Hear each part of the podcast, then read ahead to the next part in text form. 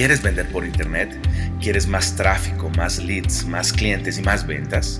Hola, mi nombre es César Sánchez y te doy la bienvenida a nuestro podcast Consumer Lab. Así que prepárate para aprender las mejores estrategias y tácticas que te llevarán a tener éxito en el exigente y competido mundo del e-commerce, marketing digital y emprendimiento. Bienvenidos. ¿Qué es el costo de adquisición de tu cliente y por qué es tan importante? Como marcas debemos saber cuánto estamos invirtiendo, cuánto estamos gastando para conseguir ese nuevo cliente, para tu marca, para tu producto o servicio. ¿ok? Aquí te voy a contar qué debes analizar para tener claro esa cifra, ese número. Eh, primero que todo, eh, me gustaría que nos, nos hiciéramos la pregunta, eh, ¿vienes haciendo ese cálculo? O sea, ¿realmente estás dedicándole tiempo para calcular cuánto inviertes para conseguir ese nuevo cliente? Si tu respuesta es sí, eh, déjanos tu comentario. Nos gustaría saber, conocer todas las prácticas, todas las, eh, las mecánicas, si se puede decir, que estamos utilizando para conseguir ese dato, cuánto nos cuesta conseguir ese nuevo cliente.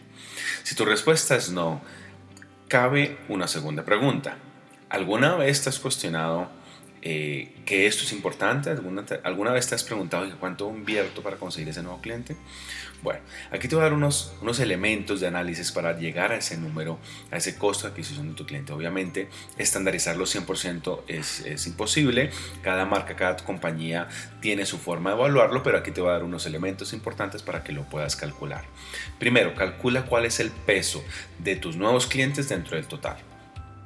Eh, para un periodo de tiempo, haces un corte, por ejemplo abril, que ya terminó, eh, para este mes de abril miras cuántas ventas tuviste y de ese total cuántos fueron de clientes nuevos y de clientes recurrentes. Ese peso es muy importante, lo puedes mirar si lo tienes dentro de tu CRM, en tu analítica, bueno, en fin, desde la fuente que sea, tienes que tener claro cuál es el peso de los clientes nuevos dentro del total dentro de ese periodo de tiempo.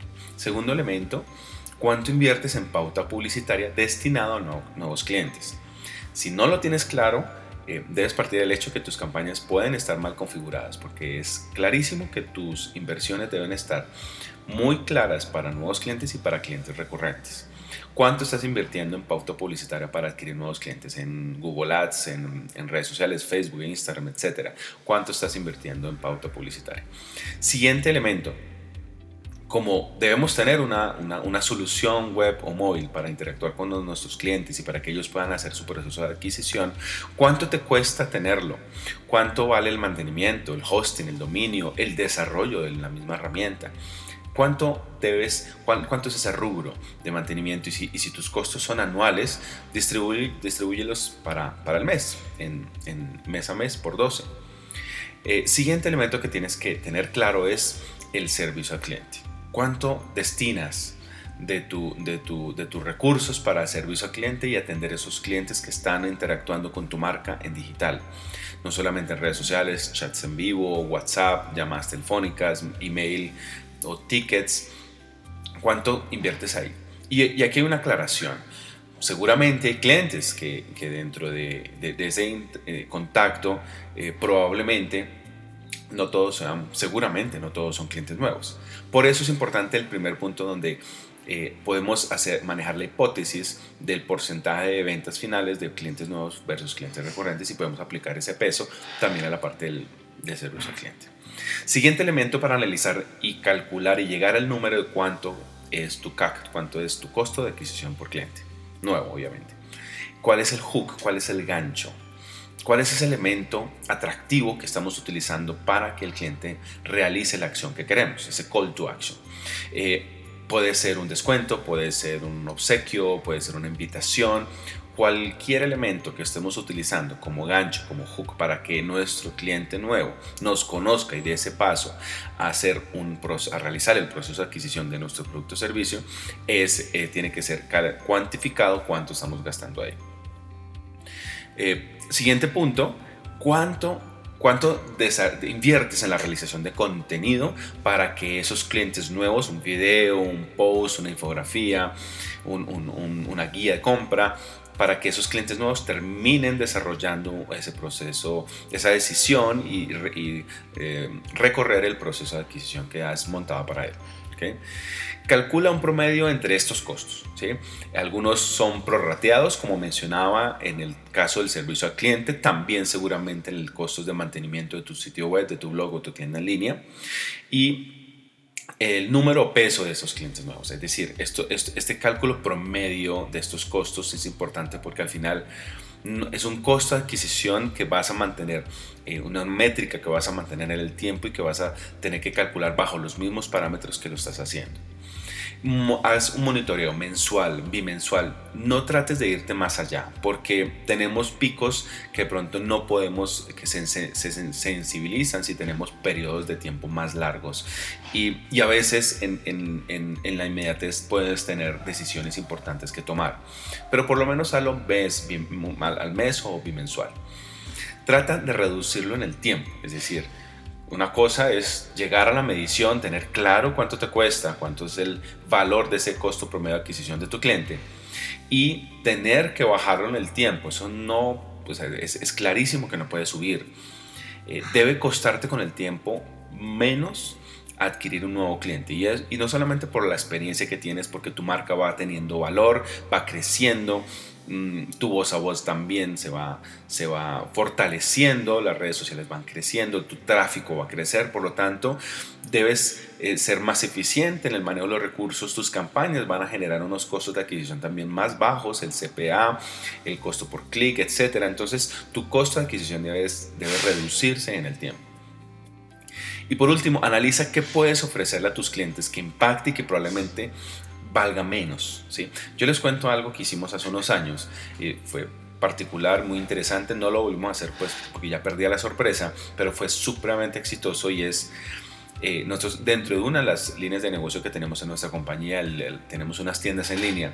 En una puntual, eh, lo que hicimos fue, eh, teníamos un bono de descuento para la primera compra, esos prácticamente todas las tiendas en línea lo tienen, en ese momento era el 10% y, veníamos bien, veníamos creciendo, el cliente eh, nos copiaba, realizaba la compra, pero nos dimos cuenta en un análisis cuánto estamos gastando en ese hook, ese, era un hook, ¿no? el gancho, el, el porcentaje de la primera compra. Y nuestro ticket promedio de ese entonces era 370 mil pesos. Cada compra era en promedio 370 mil pesos. Por lo tanto, estamos regalando 37 mil pesos para cada primera compra y uno asume nomás en ese hook eh, inicialmente, bueno, es el costo que tengo que, que, destinar para que ese cliente haga su primera compra.